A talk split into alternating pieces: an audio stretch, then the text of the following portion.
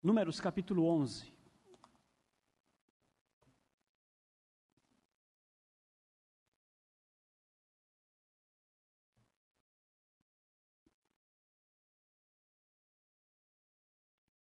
Números 11, leitura dos versículos 1 ao versículo 9.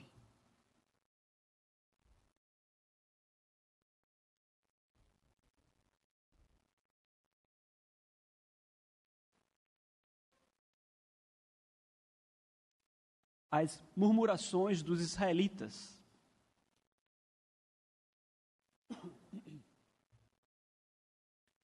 Queixou-se o povo de sua sorte aos ouvidos do Senhor. Ouvindo o Senhor, acendeu-se-lhe a ira, e fogo do Senhor ardeu entre eles, e consumiu extremidades do arraial. Então o povo clamou a Moisés, e orando este ao Senhor, o fogo se apagou. Pelo que chamou aquele lugar Taberá, porque o fogo do Senhor se acendera contra eles. E o populacho que estava no meio deles veio a ter grande desejo das comidas dos egípcios, pelo que os filhos de Israel tornaram a chorar e também disseram: Quem nos dará carne a comer? Lembramos-nos dos peixes que no Egito comíamos de graça, dos pepinos, dos melões, dos alhos silvestres, das cebolas e dos alhos. Agora, porém, seca-se a nossa alma, e nenhuma coisa vemos senão este maná. Ora, o maná, como era o maná como semente de coentro, e a sua aparência semelhante ao bidélio. Espalhava-se o povo e o colhia, e em moinhos o moía, ou num grau o pisava, e em panelas o cozia, e dele fazia bolos. O seu sabor era como de bolos amassados com azeite. Quando de noite descia o orvalho sobre o arraial, sobre este também caía o maná. Até aqui, queridos. Para o povo de Deus, a murmuração é um problema sério talvez muito acostumados ao padrão que há no mundo, os crentes e o povo de Deus eventualmente se deixam amoldar e acabamos por replicar esta vida de queixas, esta vida de murmúrios. Mas hoje pela manhã nós aprendemos à luz da palavra de Deus que para o povo de Deus a murmuração é um problema mais sério. E nós apontamos no texto duas razões pelas quais a murmuração é um problema mais sério apontamos para a questão que envolve a disciplina de Deus, a ira de Deus contra um povo queixoso. Nós mostramos aqui que a murmuração do povo de Deus acende a ira de Deus. Em segundo lugar, nós mostramos como a murmuração, sendo um pecado deliberado, afeta a consciência a ponto do povo de Deus, debaixo da área de Deus, recorrer aos homens de Deus, homens de oração. E aí falamos um pouco sobre como pessoas, mesmo no meio da igreja, que frequentemente reclamam contra Deus, reclamam contra os líderes de Deus, quando a coisa aperta debaixo do fogo de Deus, correm para buscar ajuda dos homens de Deus. A oração do pastor, a oração daqueles que de fato estão ali se empenhando numa vida mais consagrada ao Senhor. Então vejam vocês que pela manhã nós trouxemos com base nos versículos de 1 a 3 duas razões pelas quais é, a murmuração para o povo de Deus é algo mais grave. No entanto, o texto segue. E o texto que nós temos lido em Números 11 nos traz agora uma segunda situação em que o povo volta a murmurar. E volta a murmurar agora por um segundo motivo. E seguindo, portanto, na exposição hoje, nós iremos aproveitar esta passagem que ainda continua a falar de murmuração para nos mostrar que não basta estarmos conscientes, não basta estarmos conscientes de que a murmuração para o povo de Deus é algo mais sério. Nós precisamos efetivamente vigiar com maior atenção contra o murmúrio. Eu digo isso porque acontece o seguinte: é possível, é perfeitamente possível, que o pastor tenha pregado hoje pela manhã, durante meia hora, sobre murmuração, é bem possível que durante as meia hora você tenha concordado com tudo que o pastor disse, mas logo após Já ao entrar no carro, ao voltar para casa, você já se pôs a murmurar novamente. O que eu quero dizer com isto é que nós precisamos ir além. Nós precisamos vigiar com atenção contra a murmuração. Então, a pergunta que eu quero trazer para a igreja nesta noite é a seguinte: por que nós precisamos vigiar com mais atenção contra a murmuração? E mais uma vez, nós iremos encontrar dos versículos 6 ao 9 agora, mais duas outras explicações. Primeiro, tem relação com as raízes do murmúrio, que é o descontentamento.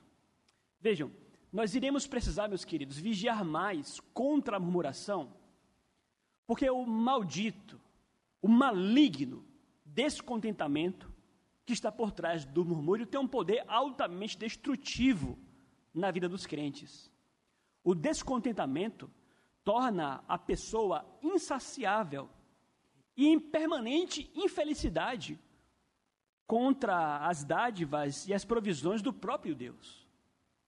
Então vejam, a atenção maior, a vigilância maior contra o murmúrio tem relação com este cuidado de não cairmos nessa condição terrível, de crentes descontentes, amargos, insaciáveis, que, que nunca se veem felizes com dádivas, com a provisão do próprio Deus.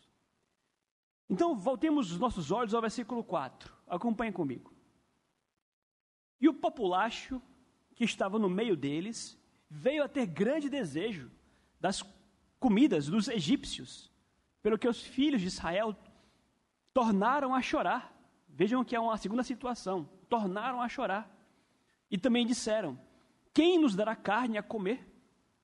Lembramos-nos dos peixes que no Egito comíamos de graça, dos pepinos, dos melões, dos alhos silvestres, das cebolas e dos alhos. Agora, porém, seca-se a nossa alma e nenhuma coisa vemos senão este maná. Vejam, como foi dito, o Novo Testamento descreve claramente essa geração aqui como uma geração perversa. A geração que ficou prostrada no Egito, perdão, no deserto, uma geração muito mais impenitente. E vejam que o que caracteriza essa geração perversa e impenitente, com a maior dureza de coração, é a constante murmuração. Quando eles saíram do Egito, três dias depois, eles reclamavam por falta de comida. E Deus lhes deu o maná. Mas agora, três dias depois que saem do Monte Sinai, rumo a Canaã, eles reclamam da falta de variedade. E o que aconteceu logo após aquele incêndio que acometeu o arraial? Diz no texto que o povo voltou a chorar. Voltou a murmurar. Vejam, murmuraram com saíram do Egito, acabaram aqui de receber ali a ira de Deus, e pouco tempo depois já estão chorando novamente. Mas que queixa então eles fazem aqui? Vejam, eles irão dizer com as suas palavras, no fim, que eles não conseguem ver nada diante deles, nada senão este maná. A palavra, obviamente, aqui já traz um tom de desprezo. Eles se queixam, na verdade, como se eles estivessem necessitados, como se estivessem a passar fome. E eles passam não apenas a se queixar do maná que Deus lhes dava, como passam a falar do Egito, ou das guloseimas do Egito, engrandecendo aquela vida que eles tinham antes. Então, a forma como eles falam revela o quão longe um coração tomado pelo descontentamento pode chegar. O que nós temos aqui, queridos, é a perversidade do pecado. A malignidade do pecado, que nos leva ao ponto de desprezarmos as bênçãos e falarmos é, de situações anteriores que envolviam a escravidão, como foi o caso aqui, como se fossem situações deleitosas. Eles falam, na verdade, como se Deus estivesse ou tivesse feito um grande mal para eles. Porque nas suas palavras aqui o que fica implícito era: olha, nós estávamos mais felizes lá. E como foi dito aqui, o deserto aqui era um período transitório. Não fosse a dureza de coração, em menos de uma semana, eles iriam entrar numa terra que manava leite e mel. Então há aqui um povo que não consegue enxergar Canaã, e que não apenas não consegue enxergar Canaã, quando passam a suspirar novamente pelo Egito. E, obviamente, eles se esquecem com isso da dura escravidão que viam lá. O que há aqui no, no tom e nas palavras desta queixa é justamente é, o exagero que nós encontramos no coração descontente. Porque eles falam como se eles estivessem vivendo como príncipes no Egito, mas na verdade no Egito eles eram escravos. Havia na vida deles o peso do chicote em seus lombos. Eles falam, por exemplo, em que, comer, em que comiam peixes de graça, mas não eram de graça em hipótese nenhuma. Eles eram escravos no Egito. Mas vejam, agora eles desfrutam de liberdade. Agora foram tirados de lá e levados pelo Senhor, pela mão, para uma nova terra que mandava leite e mel. Mas, em sua insatisfação, eles se queixam do que Deus lhes dá e passam a acusar Deus de lhes fazer mal. Eles querem carne agora, é o que dirá o texto.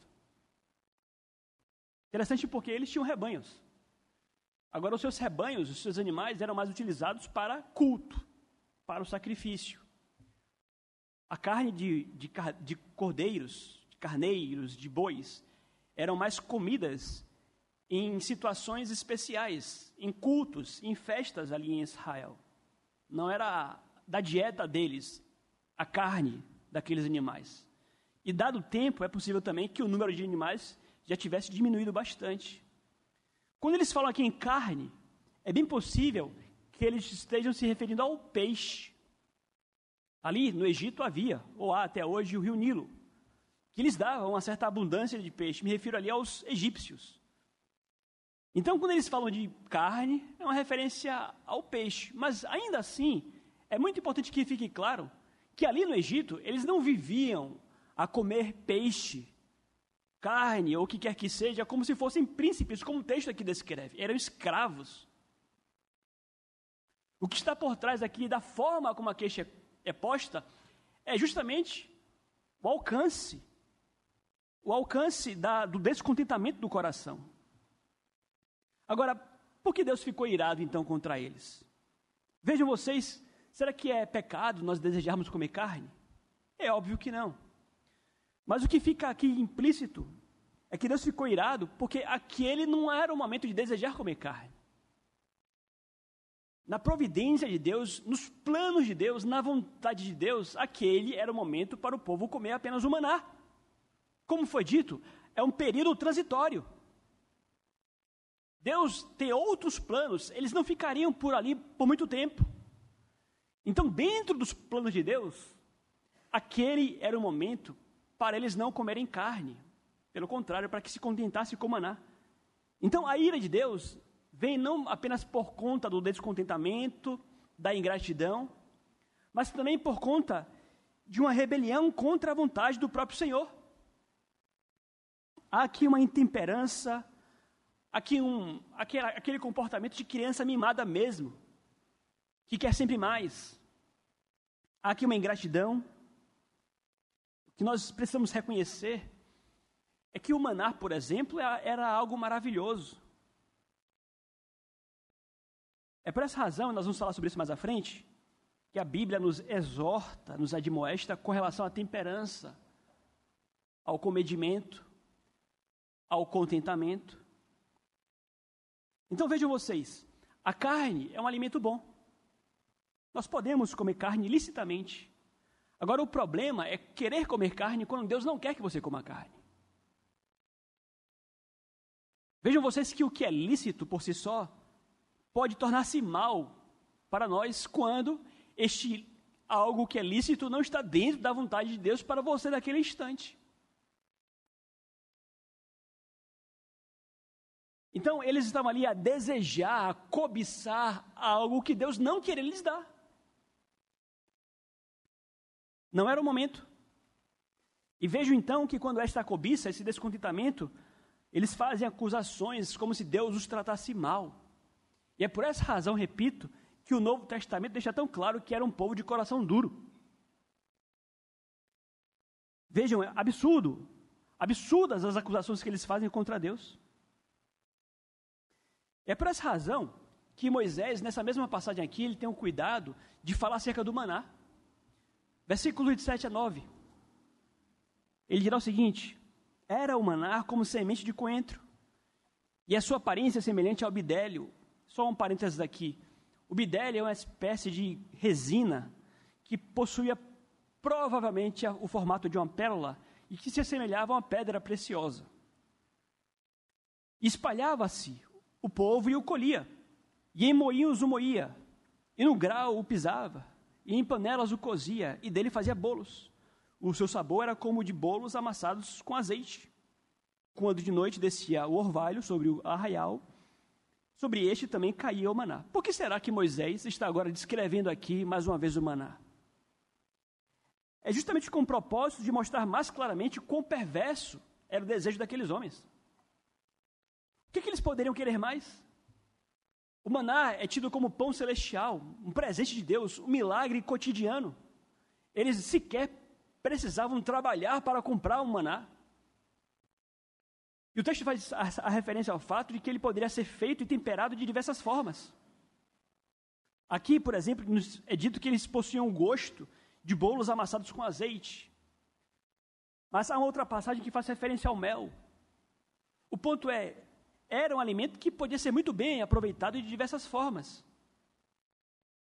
O propósito aqui de Moisés é realmente dizer que aqueles homens estavam a desprezar a comida dos anjos. Se você fizer a leitura do Salmo 78, o, o salmista fala exatamente isto: desprezaram a comida dos anjos. Então, como foi dito, não lhes custava dinheiro, não havia ali a necessidade de obter do suor do seu trabalho, caía durante a noite enquanto dormiam. O que é de mais absurdo aqui, nesta queixa, é o fato de que agora ali eles estão a viver em liberdade. Eles eram incapazes de reconhecer que agora são livres. Mas veja, este apelo àqueles tempos em que eram escravos, mas entre aspas comiam bem, é decorrência de um coração ingrato, descontente, é a malignidade, a perversidade do pecado. O maná era um milagre de Deus, não era algo natural, algo sobrenatural. E vejam vocês como Deus cuidou do seu povo no deserto. Aliás, quando você faz inclusive a leitura de Deuteronômio 8, fica claro que, além de tudo, Deus deu o maná também com fins didáticos para o seu povo.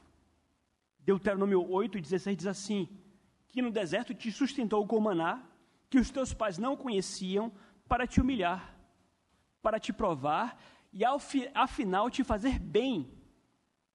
Ou seja, aquele período ali transitório entre o Egito e Canaã, naquele período Deus quis alimentar o seu povo com maná, não apenas para que eles tivessem uma fonte de sustento, mas também para ensiná-los que não só de pão viverá o homem. Havia ali um propósito de fortalecer a fé daquele povo no próprio Deus. Mas vejam vocês que o que há por parte do próprio povo é uma rebelião a essa vontade de Deus. Não, nós não queremos isso, Senhor, nós queremos carne. Bem, a quais lições nós chegamos então? Vejam, como tenho dito, queridos, por mais que nós concluamos que eram homens perversos, uma geração incrédula, é muito importante que nós tomemos textos como este aqui como estudo de caso com respeito aos nossos corações. Somos tão humanos quanto eles. E a primeira lição que nós tomamos aqui, vejam vocês, o descontentamento torna a pessoa insaciável e em permanente infelicidade com as dádivas do próprio Deus. Então, o problema não está em Deus, o problema não está no maná. O problema não está no deserto. O problema está no coração do homem corrompido. O descontentamento, inclusive, leva pessoas a encontrar defeitos naquilo que não tem defeito. Não adianta, você pode dar tudo do bom e do melhor. Você pode fazer todas as vontades. Para um coração descontente, nada é o suficiente. Sempre encontrarão defeitos, inclusive naquilo que não tem defeitos. Fora o fato de que o descontentamento nos leva a outros pecados a serem cometidos. Vejam que o descontentamento faz com que você tire os seus olhos daquilo que Deus te deu. para colocar os seus olhos naquilo que Deus não te deu. O descontentamento fez com que eles tirassem os seus olhos de Canaã para colocarem os seus olhos no deserto. Então veja como o descontentamento leva à ingratidão. Deus nos dá, nos tem dado, e muito, mas o descontente é cego, não consegue enxergar, não consegue ver tudo aquilo que Deus tem lhe dado. O descontente é capaz de falar com louvor daquela escravidão brutal que eles viviam ali no Egito. E fora o fato de que além do gatilho para a ingratidão, o descontentamento também é um gatilho para a rebelião, porque eles perguntam: quem vai nos dar carne? A pergunta quem nos vai dar carne aqui é uma provocação realmente contra Deus. É como quem diz: olha, Deus não vai nos dar, mas quem pode nos dar? E aliás, quando eles falam dessas formas, dessa forma aqui, praticamente eles dizem que não concordam com o fato de que saíram de lá para ir para, para ir para Cana. Eles querem agora outros planos para suas vidas. Então vejam vocês como o descontentamento é um abismo inicial para a ingratidão e para a rebelião. Queridos, como tenho dito aqui, estudo de caso com respeito aos nossos corações. Nós somos assim. Você é crente, coração regenerado, mas ainda assim assediado pelo pecado e pela cobiça. E naturalmente o pecado irá induzi-lo a fazer com que você queira fechar os seus olhos para aquilo que Deus tem te dado. E a cobiça vai querer efetivamente te afastar da gratidão ao seu Deus. Nós estamos mais uma vez em tempos de eleição, e me perdoem, eu não posso deixar de observar isto. O que eu percebo é que, por parte de ambos os candidatos, há um apelo à cobiça humana. Campanha, promessas. E, naturalmente, o presidente, ele tem nas suas mãos muito poder para gerir uma nação. Mas acontece que essa nação é composta por homens e mulheres pecadores, cobiçosos. E o que nós temos visto aí nas eleições é uma oferta as cobiças. Olha, vote em mim porque eu vou te dar isso aqui. Vote em mim porque eu vou te dar aquilo ali. Há, inclusive, até um candidato que apela para a picanha. Ah, lembra daquele tempo que você comia picanha? E veja, nós somos capazes, nós somos capazes, queridos,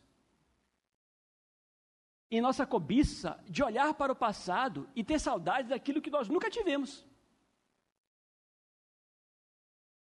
Porque o que acontece aqui com relação a esses israelitas é que eles olham para trás e começam a falar como se eles tivessem algo, mas que eles nunca tiveram. Uma vida de escravidão, uma vida terrível. Mas veja, é o poder da cobiça que ataca o coração do homem. Como eu disse aqui, vejam, eu citei aqui a questão da picanha, mas cá entre nós, ambos os candidatos estão apelando às cobiças também. Você não pode votar, você não deve votar como cristão é, por questões em resposta à sua cobiça. Cuidado com isto. Há questões que envolvem a gerência de um país, tem, tem coisas mais importantes. Eu falei hoje pela manhã e vou falar mais à frente sobre isso. A nossa tendência é estar o tempo inteiro reclamando de tudo. Nunca está bom. Está tudo ruim. Eu quero mais, me dê mais, me dê mais. Queridos, tem tudo a ver. Tem tudo a ver.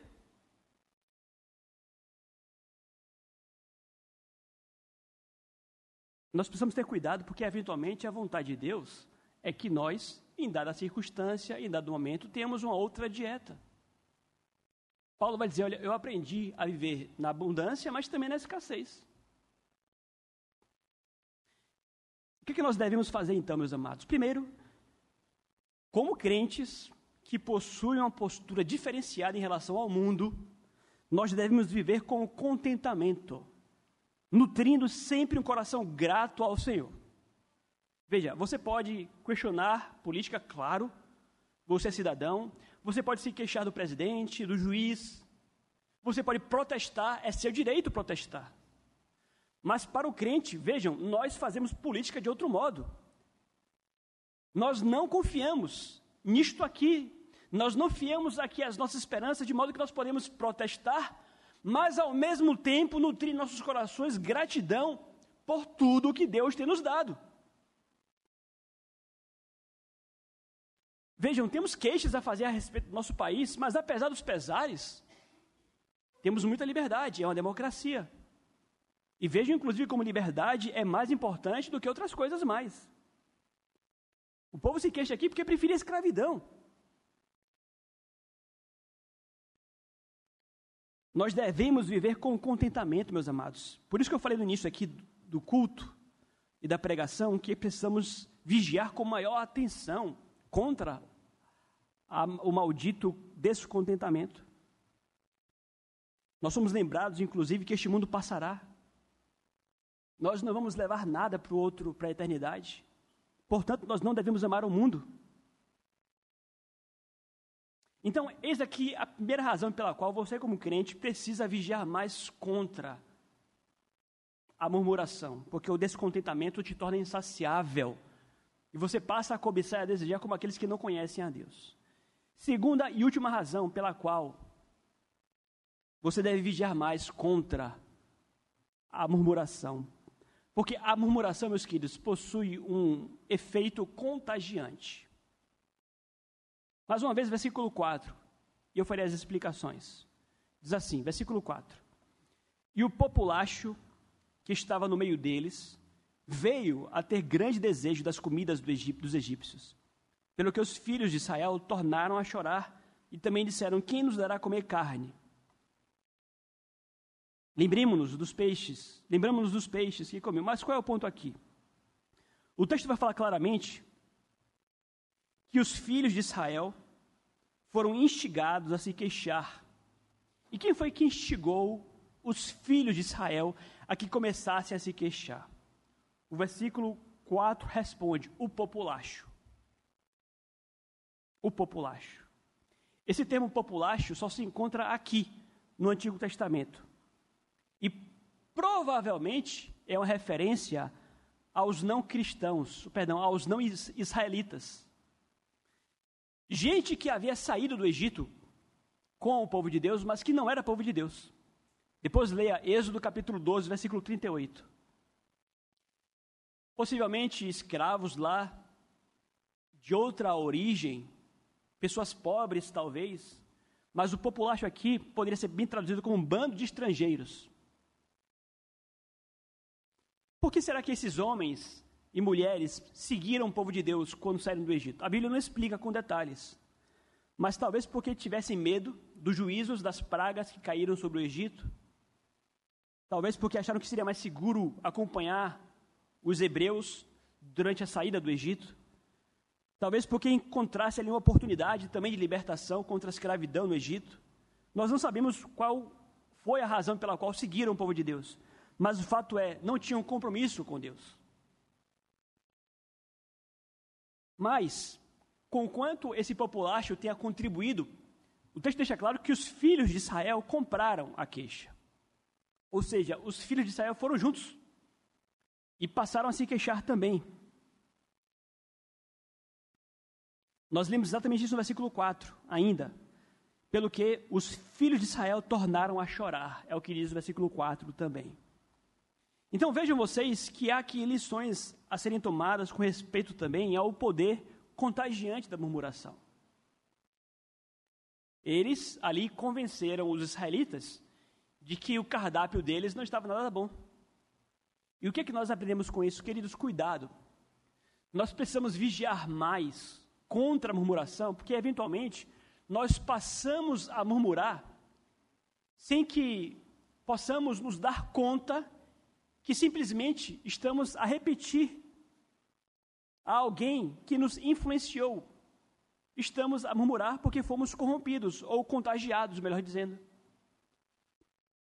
A murmuração possui um efeito contagiante. E vejam, texto histórico, narrativa real, um estudo de caso, que fala muito, como tenho dito, acerca de mim e de você. Isso aqui já nos ensina que existem, por exemplo, pessoas que saem da igreja porque foram contagiadas pelo murmúrio de gente da igreja. Às vezes é o pai e a mãe que não tem a mínima sabedoria. Aí chega em casa e passa a propalar queixas da igreja, queixas do pastor, queixa dos presbíteros, queixa dos irmãos, queixa da SAF, da UPH, pronto. A criança, o jovem, já não está mais com desejo de nutrir gratidão ao Senhor pela igreja do Senhor. A murmuração possui um efeito contagiante. E, aliás, ainda tratando disto, falei um pouco pela manhã. Tenho dito, vejam, queridos, este é o padrão, me refiro à murmuração, é o padrão daqueles que não conhecem a Deus.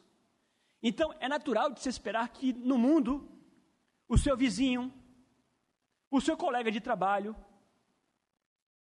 aqueles que não têm Deus no coração, a televisão, queixem-se o tempo inteiro.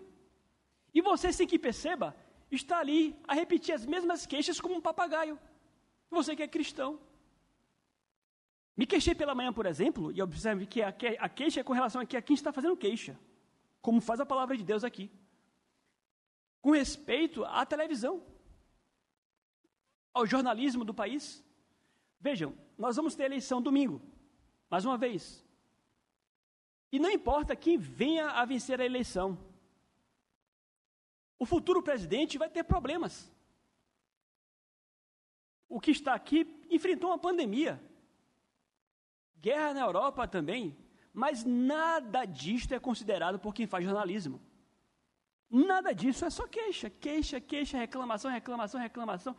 Repito, quem quer que vença a eleição, em 2023, 24, 25, os problemas do país virão. E nós não podemos apenas replicar este comportamento de quem assiste televisão e só vê notícias ruins do Brasil. Repito, quem quer que vença a eleição. Nós vamos orar pelo presidente que foi empossado e iremos fazer nossa parte do voto. Mas que temos um olhar crítico e, ao mesmo tempo, saibamos elogiar, reconhecer também. Temos que ter uma postura diferenciada daqueles que não conhecem a Deus. Uma outra verdade aqui, vejam vocês: falsos cristãos frequentemente estão descontentes com a provisão de Deus para o seu povo. O texto fala de populacho, como foi dito aqui. O populacho é aquele povo que está no meio do povo de Deus, mas não é povo de Deus. Essas pessoas que não têm compromisso com Deus, e a Bíblia fala do joio, frequentemente são aqueles que mais reclamam na igreja. Que mais reclamam e que começam as reclamações no meio do povo de Deus, porque não estão contentes com as coisas de Deus. Querem de outra forma, querem mais. Cuidado com isto. Paulo fala muito, por exemplo, acerca desses tais. Porque no fim os falsos cristãos induzem os verdadeiros cristãos à murmuração. Por isso, atenção, nós não percebemos. 1 Coríntios 15, 33 diz: Não vos enganeis, as más conversações corrompem os bons costumes.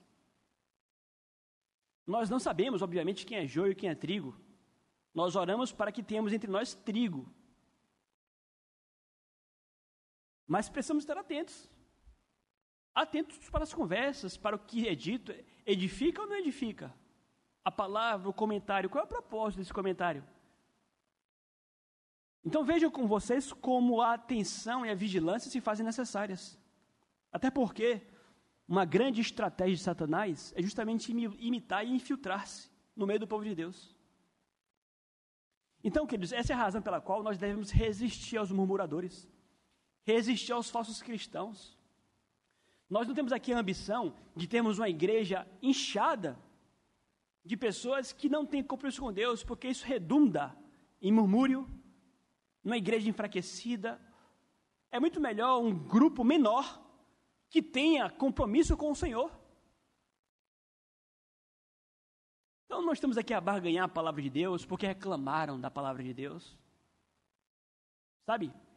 Eventualmente, a pessoa chega na igreja, ouve a pregação aqui na igreja e fala: Nossa, interessante, pregação expositiva, gostei. Mas, um ano, dois anos, três anos, ouvindo o mesmo pastor pregando, Parece que às vezes enjoa. Um pouco do maná também. Cuidado com isso.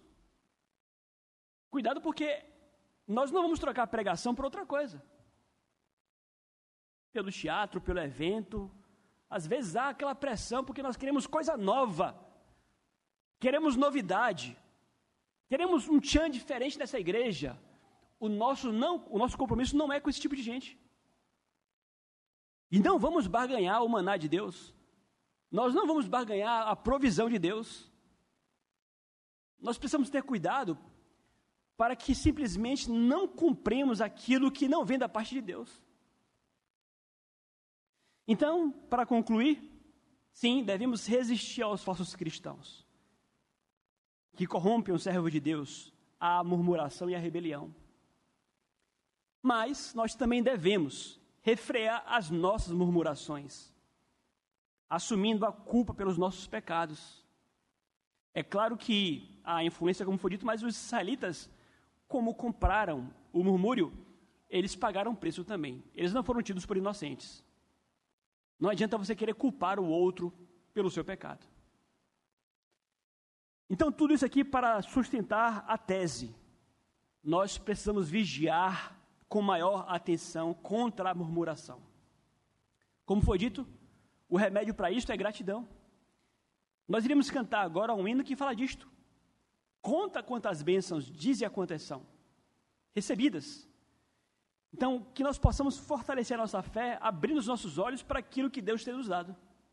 E assim eu tenho certeza que, longe de provocar a ira de Deus, nós iremos receber da parte dele as bênçãos sobre a sua igreja, sobre os, seus, os nossos lares, sobre as nossas vidas.